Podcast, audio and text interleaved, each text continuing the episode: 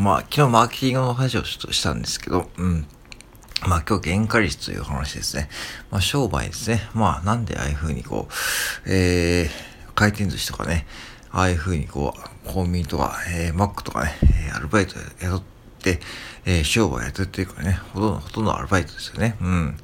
そう。で、まあ、社員は、僕の場合だと、マクドナルド時代は、まあ、社員2人で、えー、アルバイトは60人とかね、そういう店舗があったし、まあ、今でもコンビニはね、えー、ほとんどアルバイトなんですね。うん。で、まあ、あと回転寿司もね、アルバイトさんが寿司を握って、そういうふうに作れるシステムなんですけども、なんでかっていうと、まあ、原価率をね、低く抑えた、原価率が高いからですよね。まあ、高いというか、原価率が高い製品、商品を少しでも作れるようにするためというのがありますよね。うん。だから原価率が高いってことは、そんだけ原材料にお金がかかっているってことは、そんだけ原材料が、えー、要はいい商品を作るために、えー、その裏返しとして、まあ、えー、要は人件費を抑えるというために、まあ、アルバイトをね、安く、えー、安く、えー、使える人件費としてアルバイトを雇うっていう、ね、そういう手法ですね。特にコンビニは、まあ、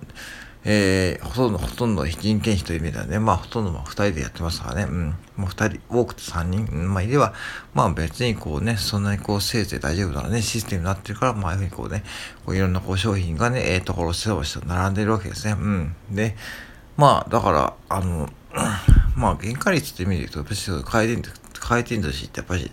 高い業界と言われてるし、それでまあ、ああいうふうにやるために、ああいう回転寿司っていうのが生まれて、そして効率化を求めた結果、ああいうこう回転寿司を回転例に並べると。そしてまあ、あの回転寿司はああいうふうになんで回転を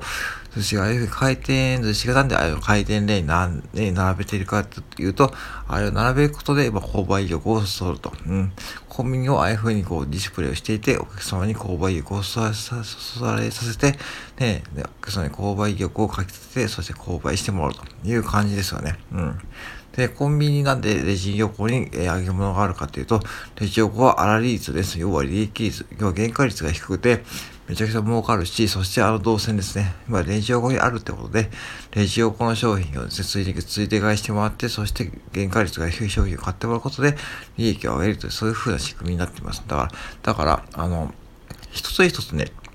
全部ビジネスとか利益に結びついていて、一つ一つのこう仕組みが全部利益に結びついているから、ああいうふうにこう、そういう業態が、えー、試行錯誤して工夫してやってきた結果が、あの、効率化というかですね、そういうふうにやってるわけですね。うん、だから、そこをちゃんと教えていかないといけないですね。やっぱしね、あの、なんだろうな、そういうことってやっぱ学校で教えてないのかなと思って、うん、あの、まあ、その、僕はちょっと義務教育でも本当すごく不思議なところがあって、なんかその社会にこう、ね、直結することってあんまり教えないんですよね。うん、なんか税金のこととかもそうだし、そういうこう商売がなんでああいう風になってるとかね、そういうこと教えないし、なんかそれなんか教えずにこう、国国語算数理科社会ね、まあどうとかそういうこうね、なんかこう、なんだろうな、まあどうでもいいっちゃどうでもいいですよね、ぶっちゃけ。うん、その、今こう社会に出て、その、こう算数理科社会を使って生活しているかというとね、そんなことはなくて、うん、逆にこう税金とかさ、最高、うん、仕事の仕組みとか、例えばね、そういうこうね、ことを、ちゃんとお金のこととか、こう商売の仕組みとかをちゃんと教えていかないと、多分これからもああいうことね、起こるだろうし、その、なんだろうな、普通にこう、そういう風にこうなっていくかで、どんどんこう時代遅れになっていってですね、それ、そしてまあなんかこう、日本の教育レベルっていうのは多分、もう上がっていかないと思いますよね。うん、なんか、うん、そしてまあ、あの、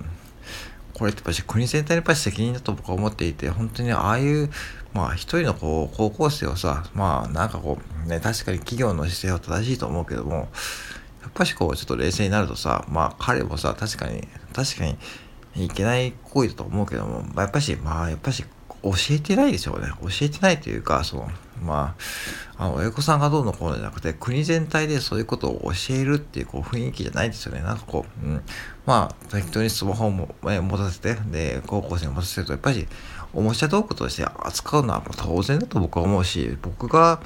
うーん、ね、スマホを持っていたら多分同じようなことをすると思いますよ。うん。で、僕が免許取った頃は、時は本当に車だって結構危ない運転もしたし、それがもし動画に撮られていてさ、それ拡散されたらさ、もしかしたら僕も同じような面にあってた可能性もあるっていうことをしてたから、してましたからね。うん。もう若かりし頃ね。うん。そうだからそういうことを含めてその想像力っていう育てる意味でもそういうなんかこうなんかね新しい教育方針を早く立ててですねその国全体の仕組みをですねちゃんと教えていかないとなんか公民とかああいう授業あってちょっとちょっとあれ公民ってぶっちゃけ、ね、受験が受験シーズンの最後の方でちょちょってやるような感じで、ああいう授業の方こそね、僕は大事だと思ってるし、なんかこう、ね、あの、なんか道徳っていう授業もあるけども、道徳ってぶっちゃけ付け足しみたいな授業ですよね。なんかこう、給食、給食のなんかこう、スピックで、あの、ちょっとしたおかずみたいなね、そんな感じの授業だから、だと思うし、僕らの子供の頃はそうですね、小学生の頃は、まあ、えー、土曜日のね、一番最後に、えー、道徳って授業があって、なんか付け足しみたいなね、なんかこうちょっと、うん、時間、時間潰しみたいな感じでしたね。はっきり言っちゃうと。うん。学んだことは、ま、全くなかったと思うし、まあ、だから、ね、あの、本当にそう思いました。だから、その、国全体の、その、本当にこう、義務教育を早く変えてほしいし、そういう意味でやっぱ加えてほしいのは、やっぱ税金の話とかね、あの、仕事の仕組みの話とか、その、要は、あとはやっぱり SNS の使い方とか、そういうこう3点、うん、3項目はやっぱしね、早く義務教育化してほしいです。うん。なと思います。そうじゃないとやっぱしね、これはもう、ああいうことはもう起きるし、別に前々から起きてたと思うし、単純にこう、たまたま明るいになっちゃって、まあ、運よ、運悪く、そしてまあ、そ素人でですね、まあ、チェーン店で怒らしちゃったっていうことですね。うん。だからまあ、あれは本当にね、なんかこう、ある意味彼も被害者だと思うし、まあ、それをね、なんかこう、周りで書き立てるマスコミもね、本当にね、そういうことを書き立てて、確かに視聴率取りたいなと思うけども、まあ、あれは本当に本当に僕はもう見苦しいと思いますね。なんか、うん、精神的に追い詰めちゃうのは本当に家族だし、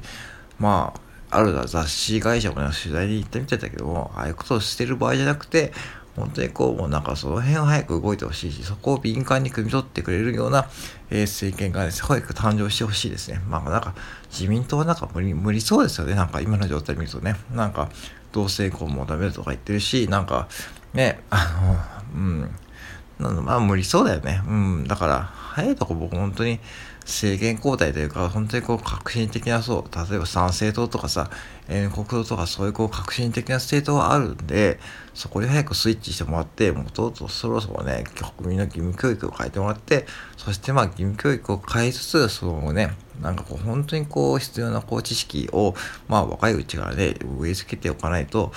うん、なんか生きていくの辛くなりそうですよね、彼らもね。なんかこう、うん、なんかいきなりこうスマホを制限するとか、まあいきなりこうスシローもね、あの、せっかく効率化を求めたのに、せっかく原価率を高い商品をですね、えー、うまく提供させようと思ったので、いざこう、ああいう風になっちゃうと、多分ね、またね、いろいろ試行錯誤しなきゃいけないという、まあ企業側も大変だし、まあ結局ね、